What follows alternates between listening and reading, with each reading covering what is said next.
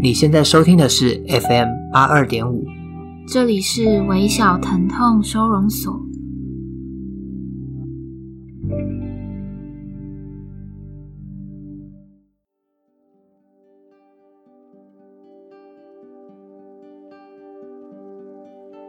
大家好，我是三号。大家好，我是苗苗。那我们的第二季已经开始了，第二季的。名字叫做“请替我告诉他”。那起初也是因为想要做这个系列，所以才开始想，呃，微小头上收容所是不是有做成广播频道的一个可能？这样，我其实一直觉得传讯息是一件蛮浪漫的事情。比如说大学的时候就会有那种巧克力传情，嗯，你们大学应该也有吧？有，你会？我，我没有收过，没有收过，呃。我我没有收过，但是我们学校有另外有花的传情，就我觉得我只有收过花的，就是我真的收到的时候，跟我我其实心里想的也不太一样，因为我记得巧克力传情是在圣诞节前后，嗯，对，然后就会很期待上课的时候上到一半，呃，被点名，然后说，哎，有人送花给你。可是我们学校好像没有那么流行这个活动，哎，好像是还有人会自己写给自己。哦，是哦。因为鼓励自己嘛，就是想要被大家注意吧。哦，印象中有这件事情。然后我一直觉得，就是这件事情是蛮浪漫的事，尤其是匿名的时候，就会一直想说，嗯、啊，到底是谁谁谁给我的这样。嗯、然后我记得几年前还有一个网站，印象中叫做偷偷，你有听过吗？没有。就它是一个，呃，你可以在那个网站留下一封信，然后填上收件人的脸书的网址。然后，如果对方呃也填上了你的网址，并且写信给你的话，你们两个就会收到对方给的信。可是，如果那个人一直都没有在这个网站做任何动作，就不会有任何回音。哎，我不知道这个，这个是一个网站。对，它好像我记得是一个网站，但是我知道的时候也已经是那个网站关闭的时候了。哦，对，所以我也没有机会去使用它。那我就觉得超浪漫。就如果嗯。微小疼痛收容所也可以做一个这样的平台，我就会觉得好像蛮好的。嗯，对，所以就是有点公开传情的概念。对对对，嗯、呃，有的时候我们没有办法直接传递讯息给一个人，可能是因为已经失去立场，或者是嗯、呃，你们之间的关系已经改变了，又或者是会担心对方会不会根本不想要看到。可是你又会想要透过某种方式去关心他，或是问候他，嗯，对，会很希望有一个方式可以替自己告诉他，对。那我自己就很常写信，但我觉得，嗯，那个人他收不收得到，已经不是我最在意的事情了。我相信，只要我把想对他说的话写下来，如果他需要的话，或者是他必须要看到的话，那命运就会让他看到。然后基于这样的想法，才会有这个第二季的诞生。那我简单说明一下参与这个计划的方式。第二季的计划名称叫做“请替我告诉他”。简单来说，就是你可以写信给一个人，然后我们会在节目里把那封信念出来。那如果那个人他也有听我们的 podcast，那他就会听见你想要给他的话。那有一个很重要的提醒是，你们留下的收件人要是对方能够辨识的，这样他才会知道那是给他的。那如果单纯想要，呃，就是没有特别想要给对方知道也没关系。对对对，嗯。然后我我觉得也可以提醒大家，不一定要参考我们的范例，就不一定要用英文字母，可以用比较属于你们自己想要知道的那个名字去呈现。或者是在，呃，你们有时候两个很蛮亲密的朋友，或是呃恋人之间，应该都会有蛮特别的暗号。嗯嗯嗯，对。上礼拜我和三号在聊天的时候，我们也偶然发现，不论是自己或是身边的朋友、家人，其实都正在遭遇着一些改变。比如说三号他即将要离职，前往下一份工作。那他要适应新的主管和新的同事，还有全新的生活环境。另外，我和三号还有一群朋友，上个礼拜也一起到台南玩。然后就在某一个平凡的早晨，我们纷纷被一个朋友叫醒，他就拿着两条线的验孕棒跟我们说，我们要当干爸干妈了。三号要不要分享一下当时的心情？我那时候还还在睡觉，然后是先听到其中一个人就大大声尖叫，然后后来我就说怎么了吗？他们就说她怀孕了。然后其实，在发生这件事的前一天，我们就是我们几个朋友有发生一点点的争执，但才发现怀孕的那个朋友，他其实。因为工作上的压力，导致她现在的状况其实没有那么好。那后来也知道她怀孕之后，除了一一开始是觉得蛮替他开心的，但是后来想一想，觉得现在这个状态下，让她又遇到面临怀孕这件事情，就是对她来说是一个很很大的挑战啦。因为她除了要，如果她确定要生下来的话，呃，对她来说。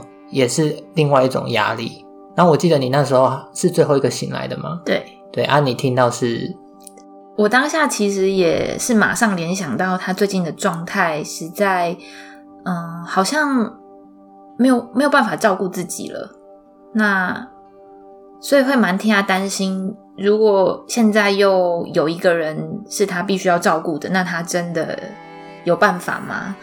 对，可是因为他当下给我们的感觉是他非常开心，也非常期待这个小生命的到来，所以当下我也是表现出我很开心的样子，嗯、但其实心里也会觉得蛮忧心的。嗯，不过这个新生命可能会带来一种压力，但也有可能是提供他一个希望的转机。对、嗯，总之最近发生的很多事情都让我们发现。嗯，我们似乎都正在经历一些改变，一些转变。哎，那你最近有没有什么转变？就不管大或是小的。我最近好像蛮平静的，好像都是身边的朋友的转变。比如说你，你离职这件事，我觉得这其实也对我来说也是一个转变，因为我不再那么马上的可以联系到你啊，嗯，对，不是可以说走就走这样。嗯我觉得我最近的转变好像都是身边的人带来的转变。嗯，因为我们面临一些改变的时候，对未来不是那么确定，那我们多少会觉得害怕，觉得恐惧，会希望可以得到一些方向、鼓励或是肯定。那原本是也是基于这样的因素，所以就觉得如果是身在这样的改变的人。收到这样的鼓励的信，也许会是一件蛮好的事情。今年二零二零年就是一个很骤变的一年吗？嗯，就在这一年，好像纷纷有很多我们敬仰或是喜欢的艺人或是伟大的人离开这个世界。嗯，然后全球的一些经济啊，或者是像疫情影响的事情也。影响很多。然后，因为我们在大概三四天前就开放这个表单了，所以目前也收到蛮多的来信。对，原本是基于一个呃鼓励的信为这个计划的开头，但没有想到后来看了大家的信件，就说明大部分的人对于收件人的状态其实根本近乎是未知的。嗯。就是那个收件人可能都是很遥远的人了，以至于很多信只是问对方呃过得好不好，因为不知道对方的生活，所以连鼓励也不知道从何鼓励起。今天第一集的内容会念两封信，那两封信都是给另一个遥远的世界的人。今天的第一封信呢，它的疼痛暗号是“我永远在你身后”。二零一九年的秋天，你离开了我，好想问问你现在过得好不好？饭有没有好好吃？觉有没有好好睡？现在你待的那片花海还喜欢吗？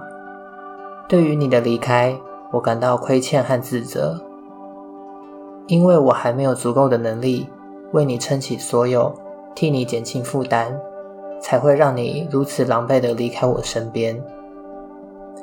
比赛失利时，你都会温柔的安慰我，你的最后一句一定都会是“放手去闯吧，不要害怕，我永远在你身后。”我跟你说，我长大了，我没有再害怕了。你终于可以不用操心家里，好好休息了。我会把你所有的样子记在心里，你的所有样子我都会喜欢。注意保暖。这封信是 A 写给 N 的。由我来念第二封信。第二封信的疼痛暗号是唯一一张生日卡片。不知道离开世界第四年的你过得好不好？从你过世那天起，我的感觉也随你而去，变得平淡、冷静。也没办法再认真的爱上别人。我恨癌症带走你，为什么这世界没有给你一个健康的身体？我很想你，手上只有唯一一张生日卡片，是你留给我的唯一可见物了。我还在等卡片里所谓的明年，期待那未收到的玩偶，即便我知道我收不到了。你过得好吗？我真的好想再见到你，想抱抱你，想和你走过人生的好多年。你曾说，呼吸是件很美好的事。我在为我们认真努力的过日子，成为你的骄傲。这是 CYY 写给 W17 的。其实这这两封信。他们都是写给另外一个世界的人，不知道那边有没有 podcast 可以听？嗯，这样他们就可以听得到你们给他的话了。我记得我们第一季的 podcast 也曾经讲过死亡这件事。嗯，那死亡似乎把我们和他们隔成两个相隔很远的世界。那这时候，我们好像也只能靠意念来相信，我们投递的关心是真的可以被听见。这让我想到有一些宗教信仰，他们主张人死后是会到另外一个世界的，比如说，呃，像基督教就是死后，呃，肉身会在土里，然后灵魂会回到上帝的身边。嗯，然后如果是佛道教，可能就是经历一些轮回啊，这样。然后到西方极乐世界之类的。那譬如说，我们家就是信仰道教，然后小时候我妈就会教我点香啊、拜拜啊，要我跟神明说哦，今天是什么什么节日，嗯，妈妈准备了什么什么，然后请他保佑我们家全家平安健康等等之类的。你们家有烧香拜拜吗？我们家有，然后我记得的是我们清明节会去那种。灵骨塔吗？灵骨塔的地方，然后我阿嬷阿公都有放在一个塔位，然后我就记得每次我爸在那个他，就是因为他有很多格嘛，他在我阿嬷那一格，就是我们家族那边有放水果或什么的，然后他就会敲敲门，然后就说：“哎，我是谁谁谁，然后今天带了谁谁谁来看你，然后过得好吗？什么什么这样。”嗯。嗯，所以应该是有点，我们宗教应该跟跟你们家差有差不多。差不多，嗯，我们家也会到就是灵骨塔那一边去做一些像祭拜的动作。嗯，可是有时候我心里也会想，就他们真的可以听见吗？就在我阿公阿妈过世之后，我也会点香，就是到神明厅跟。嗯，阿公阿妈说几句话，比如说哦，我最近变胖啦，啊，保佑我瘦一点啊，就会感觉哦，他们好像正在笑。可是有时候也会觉得，难道点燃一支香，我们就可以开启两个世界对话的通道吗？这一种和另外一个世界联系的方式，会不会只是一个呃，我们用来安慰自己的仪式而已？所以你是相信他们真的听得到的吗？因为我没有遇过身边有这种经验，因为我对就是像我之前提过，我阿公，我跟他也没有那么熟，所以我也不会特别去拜拜，然后想要跟他做什么对话。但是我在去年有看过一部电影，它叫做《触不到的爱》，它就是在讲一个一对高中生的男女朋友，然后他们出去玩之后，因为一场意外，男生就离开世界上，但是女生想要透过她自以为可以联系到男主角的方式去联系他，但是因为他外人其实看不到的，因为是只有女主角她以为她看得到，所以在电影的整个剧情就是一直在诉说女主角透过比如说。嗯，比如说中午十二点好了，然后就透过一种方式去连接，他也看到男主角他们还相拥，所以他就会认为说，哦，其实我还可以，呃，看到我的男朋友，只是你们大家都看不到。但是他其实他的身体因为这件事情越来越疲倦，然后身体状况越来越差，甚至一度要呃自杀去找她男朋友。但后来就是反正结局的结论就是。他知道死后不要去追求，想要再去呃连接到你心爱的人，就是要好好的为了他活下去，这样。所以她看得到她男朋友这件事情是一种疾病吗？在那部电影里面，嗯，不是疾病，就是她可能是幻觉吧。我觉得可能是透她因为太难过了，导致她。嗯，或者是说，因为车祸，她也影响到可能脑有一些状况，以至于她以为可以看得到，但其实其他人是看不到的。这样，嗯，所以我觉得我我我没有遇过还想要再去联系死后人的这件事情，所以我还不知道我相不相信，嗯、因为我也没有去尝试过。这样，嗯，这也让我想到一部电影是。那部电影叫做《四十四只石狮子》，嗯，对，他的导演叫做叶秘密，也是一个诗人。我曾经听过他的讲座，他的讲座就是在叙述这部电影他在讲什么这样。那这部电影是他拍给他过世的先生的，他跟他先生是在国外相遇，然后结婚，然后结婚几年之后，他先生就意外的过世了。他因为非常想念他，然后他也是一个很相信呃神学灵性这这一类东西的人，所以他就透过很多种方式想要连跟他先生产生连接，像是做梦、呃催眠或是家族排列等等。然后在那场讲座里面，就有人问他说：“那你真的有跟你先生，呃，你真的有遇到他吗？”这样他说他确定。他跟他先生是有联系上的，而且，呃，他先生在另外一个世界已经展开了下一个阶段，到了一个很美丽的世界。那导演觉得，嗯、他过世的先生其实就在那个远方照顾着他。那那部电影也就是他们互相赠予对方最好的礼物。大家听到这个电影的名字，应该也和我有一样的疑问，就是这部电影为什么要取这么？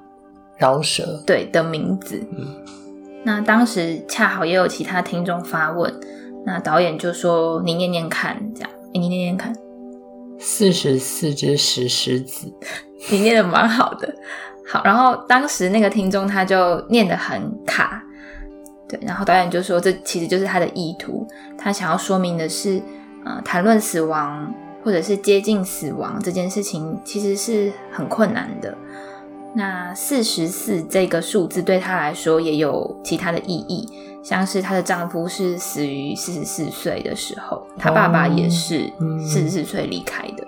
那她很喜欢的某个艺术家叫做玛雅戴伦，也是在四十四岁的时候离开这个世界。那他认为是是四十四这个数字对他来说就是一个象征死亡。也有，有一种意，对他来说有一种意义的，对重要意义的一个数字，这样。嗯、那我就我想问一个跟主题比较无关的问题，就是有没有什么数字对你来说是很有意义的？你你自己有吗？有哎、欸，我小时候觉得是五五，嗯，因为我生日，对我生日是五号，然后小时候想法有点单纯啊，就觉得生日是五号，但长大之后就。我觉得好像变成四，四哦，嗯嗯，那你呢？不是啊，为什么是四？因为四通常是就是亚洲的禁忌。对对，其实这也是这个数字之所以重要的原因，就因为是他曾经代表一个呃我生命里面很重要的人，然后后来谈论他好像变成一个禁忌，不知道就觉得这种呃可能是这种违和感让它变得更重要。嗯，对，它也不是一个。会一直被使用的数字，可是就是会在某种情况，比如说签乐透的时候，就会觉得哎，四号不错这样。嗯嗯，我我自己的话是三，因为我从小国中、国小、国中到高中，我的座号都是跟三有关，倍数啊这样子。然后，嗯，就是感觉，因为因为我对三这个数字就比较敏感，所以对于任何事我都会觉得哎，很像就跟它有关，比如说车牌或者是。呃，办公室的靠窗第几个座位，类似这样，我都会觉得就是跟三有关，所以我签乐透的时候一样会写，就是跟三，就是相关的这样，虽然呃，我们都知道要联系那么遥远的人是很困难的，但是我觉得只要我们真心相信他听得到，那他就会听到。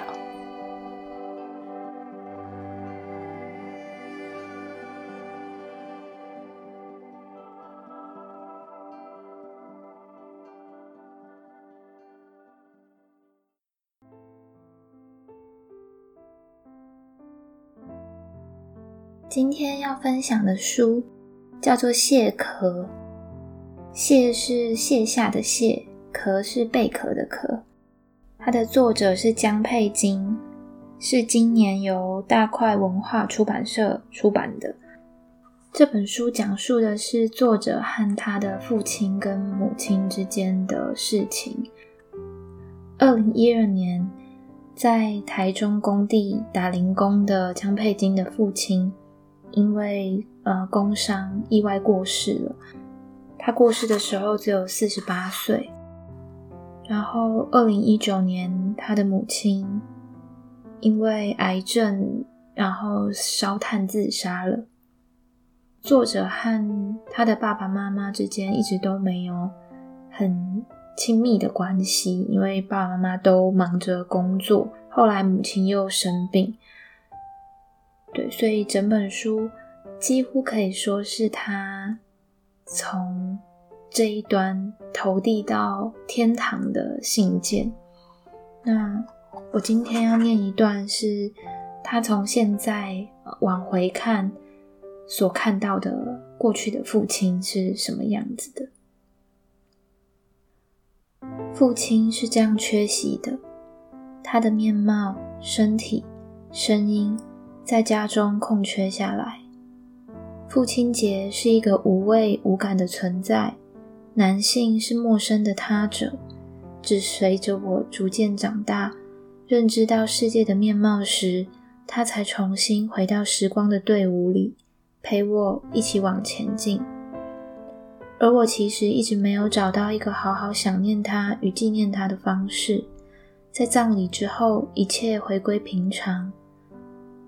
但我却也深刻感觉到一些根深蒂固的改变。我不再那么害怕失去，尤其当你知道生命的本质就是不断的失去与获得。但也因此，我失去了一些曾经尖锐的感受，那直抵心门的切肤之痛。佯装对于一切都没有感觉，但其实每一种感觉都那样强烈。